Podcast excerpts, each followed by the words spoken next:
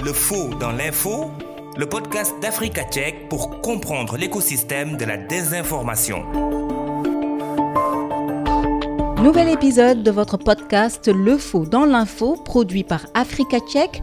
Bienvenue, je suis Maria Macham.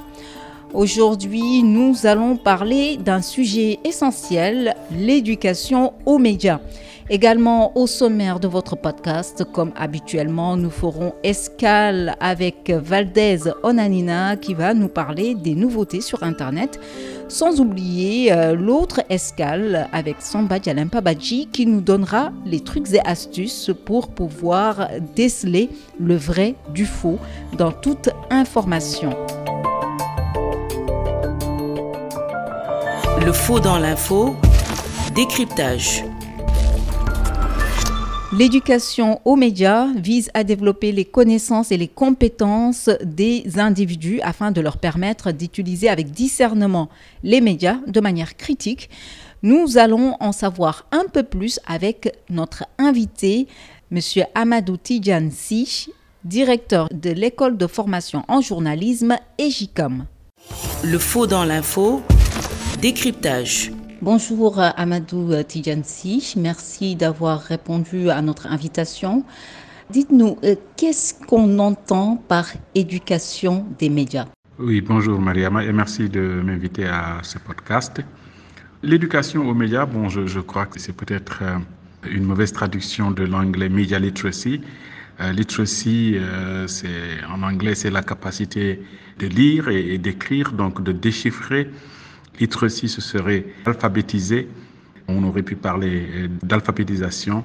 Je, crois que c'est un peu ça. Maintenant, euh, l'éducation aux médias, comment cela se comprend euh, c'est fournir à, des gens, à des individus, les outils qui leur permettent de lire les médias, de les décrypter, d'avoir une bonne compréhension du pourquoi et du comment du contenu des médias. Essentiellement cela, et on le fait surtout pour aider les gens à comprendre que les messages, les informations euh, qu'ils lisent un peu partout dans les médias, les médias au sens large, au, sens vraiment très large, proviennent de diverses sources, qu'il y en a qui sont plus crédibles que d'autres, qu'il y en a qui ne sont pas crédibles du tout, faire la différence entre, par exemple, un fait et opinion, euh, comprendre la diversité des, des, des, sources, etc. Essentiellement, voilà comment on pourrait résumer euh, ce que veut dire l'éducation aux médias.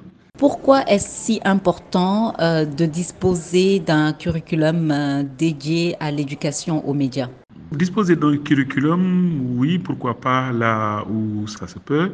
Cela permet, euh, si on l'intègre par exemple dans, dans, dans les écoles, entre le primaire et le secondaire, aux jeunes gens de très tôt, être alerte, d'avoir un esprit critique vis-à-vis -vis, des médias et surtout de comprendre les dynamiques qui font fonctionner les médias. C'est essentiellement cela. Cela peut aider à éviter la manipulation, cela peut aider euh, à évaluer et apprécier une information et, sa qualité. Euh, je crois que c'est essentiellement cela. C'est pour ouvrir les yeux des, enfants quand cette éducation se fait très tôt. C'est pour ouvrir les yeux des enfants euh, par rapport à tous les messages qu'ils consomment, qu'ils puissent les décrypter de manière euh, un peu plus euh, un peu plus intelligente et ne pas dire oui, je l'ai entendu à la radio, c'est vrai, ou je l'ai vu à la télé, je peux le faire. Qui doit bénéficier de l'éducation aux médias? Dans beaucoup de pays, c'est essentiellement euh, les, jeunes, les enfants, parce que le système est fait de telle sorte que très tôt, les enfants, les jeunes bénéficient de ces, ces programmes-là. Ça peut être dans le cadre d'activités scolaires, dans certains pays, ça peut être intégré euh, dans, dans les modules d'enseignement dès le bas âge. Dans d'autres pays, c'est dans le cadre de programmes extrascolaires. Parfois, c'est des familles qui s'en chargent.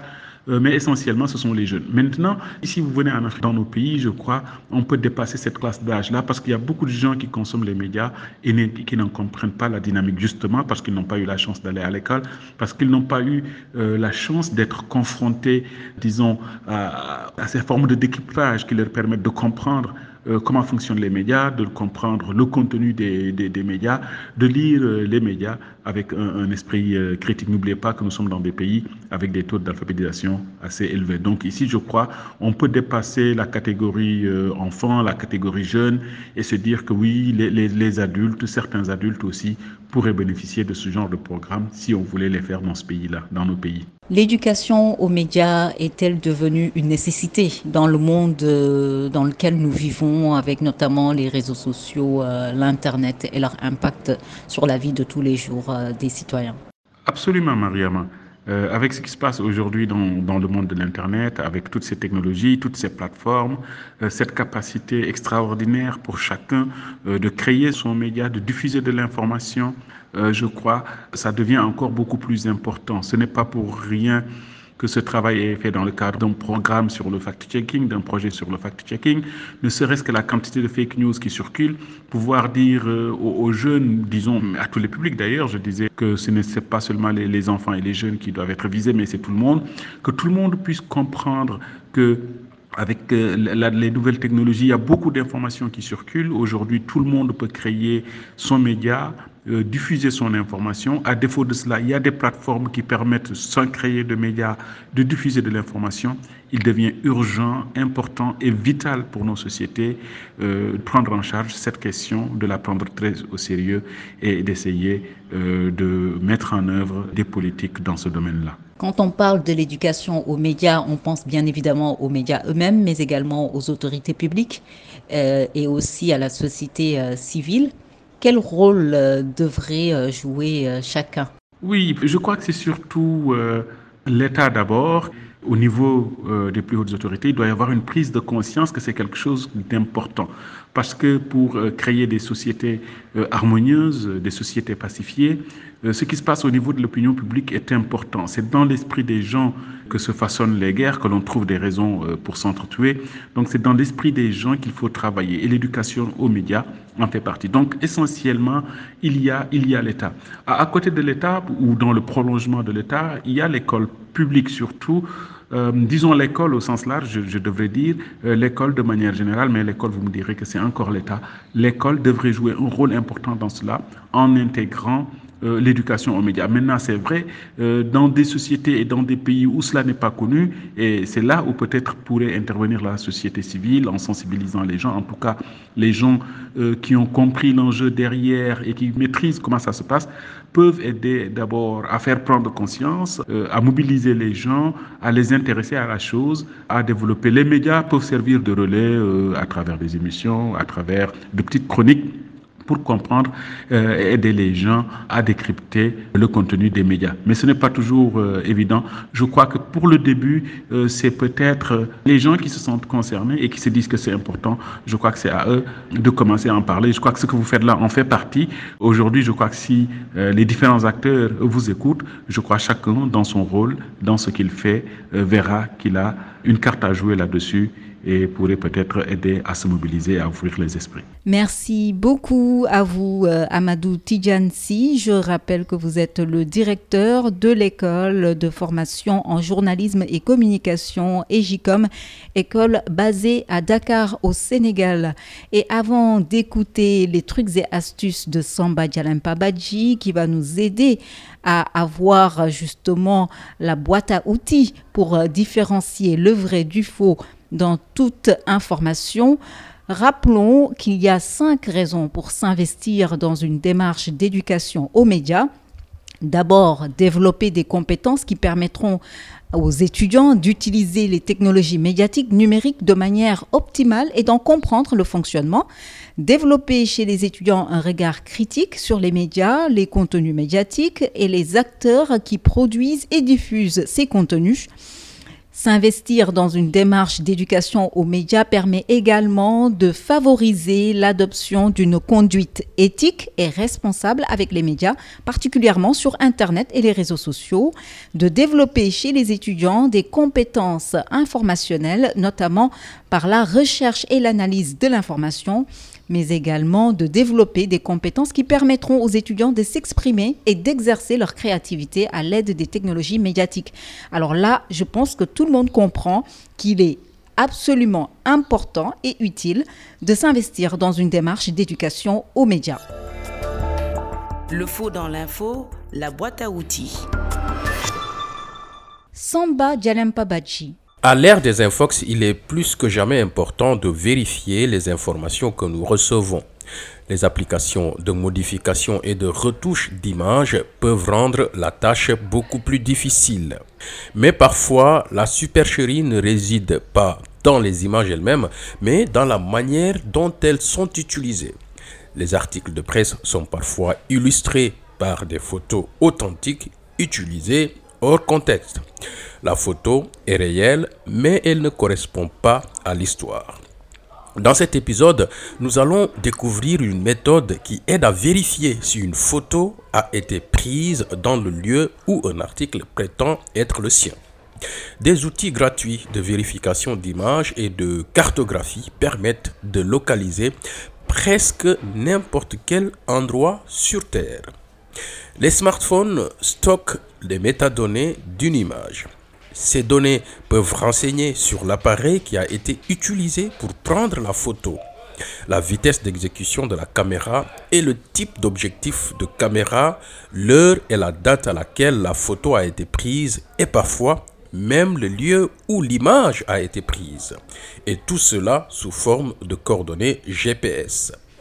Pour trouver les métadonnées d'une image, cliquez avec le bouton droit de la souris sur la photo et sélectionnez Propriété ou Information. Si les coordonnées GPS apparaissent, il suffit de les taper dans Google Maps pour trouver le lieu. Mais souvent, vous ne serez pas en mesure de visualiser les métadonnées d'une image. Les appareils photo n'enregistrent ces informations que lorsque les fonctionnalités de localisation du GPS sont activées. Les médias sociaux tels que Facebook et Instagram suppriment aussi automatiquement les métadonnées des images lorsqu'elles sont téléchargées pour des raisons de confidentialité. Mais il existe d'autres moyens de vérifier la localisation d'une autre image. C'est ce que nous allons voir dans le prochain épisode. Le faux dans l'info, quoi de neuf sur les réseaux sociaux? Valdez Onanina. Bonjour Mariama, on parle de Facebook, une vingtaine de comptes pages et groupes sur Facebook et Instagram diffusant de fausses informations sur la vaccination contre la COVID-19 ont élargi leur communauté en engrangeant au total plus de 370 000 nouveaux abonnés au cours de l'année écoulée, selon un rapport réalisé par l'organisation NewsGuard, spécialisée dans le pré-bunking, une technique de lutte contre la désinformation. NewsGuard dit avoir fait parvenir à l'Organisation mondiale de la santé un rapport faisant le point sur les super propagateurs d'infox sur les vaccins, sur les plateformes Facebook et Instagram. Il s'avère que 20 de ces comptes, pages et groupes ont gagné à eux tous des dizaines de milliers d'abonnés sans qu'aucune action ou presque n'ait été prise par le géant technologique Facebook. Parmi les posts publiés dans ces groupes Facebook, certains ont affirmé que les enfants étaient en train d'être assassinés par la piqûre expérimentale qu'on les pousse à faire. Des pages ont aussi affirmé que les risques du vaccin anti-Covid-19 sont infinis et méconnus. Et d'autres pages sur Instagram notamment ont laissé entendre que les vaccins sont simplement du poison. Aucun de ces exemples n'a été vérifié par Facebook ou Instagram selon le rapport de NewsGuard. En s'abstenant de fournir à ses utilisateurs des informations sur la fiabilité des sources partagées et recommandées sur sa plateforme, Facebook n'a rien fait pour donner aux utilisateurs les moyens de s'informer sur la fiabilité des informations diffusées dans leur fil d'actualité ou dans les groupes sur Facebook, c'est ce qu'a relevé NewsGuard. Des documents internes récemment révélés par la lanceuse d'alerte française Hogan confirment les importantes lacunes de l'entreprise pour lutter contre les publications anti-vaccins. Comme le révèle le journal Le Monde, un message anglophone associant les vaccins contre la COVID-19 à une expérimentation n'a pas été pris en compte par l'intelligence artificielle de la plateforme Facebook qui l'a par erreur interprété comme une publication écrite en Euh, Facebook aurait par ailleurs rapidement constaté qu'une large partie des messages anti-vaccins sous forme de commentaires notamment échappaient à ses algorithmes. Au mois de février dernier, des recherches internes auraient même montré que 60% des commentaires liés à des publications concernant la vaccination émanaient des groupes anti-vaccins. Voilà donc toute la complexité, Mariama, euh, pour lutter contre la désinformation sur Facebook et jour après jour, il y a de nouvelles révélations qui tombent ainsi. Et comme je l'ai dit tantôt, tout cela montre en tout cas que lutter contre la désinformation reste un problème assez complexe, mais reste un problème actuel euh, auquel nous devons tous faire face. De ce podcast produit par Africa Tchèque et réalisé par Maria Matiam. Merci à vous qui l'avez suivi. Prochain rendez-vous le mois prochain. D'ici là, doutez et vérifiez toute information pour éviter de tomber dans les filets de la désinformation. À bientôt!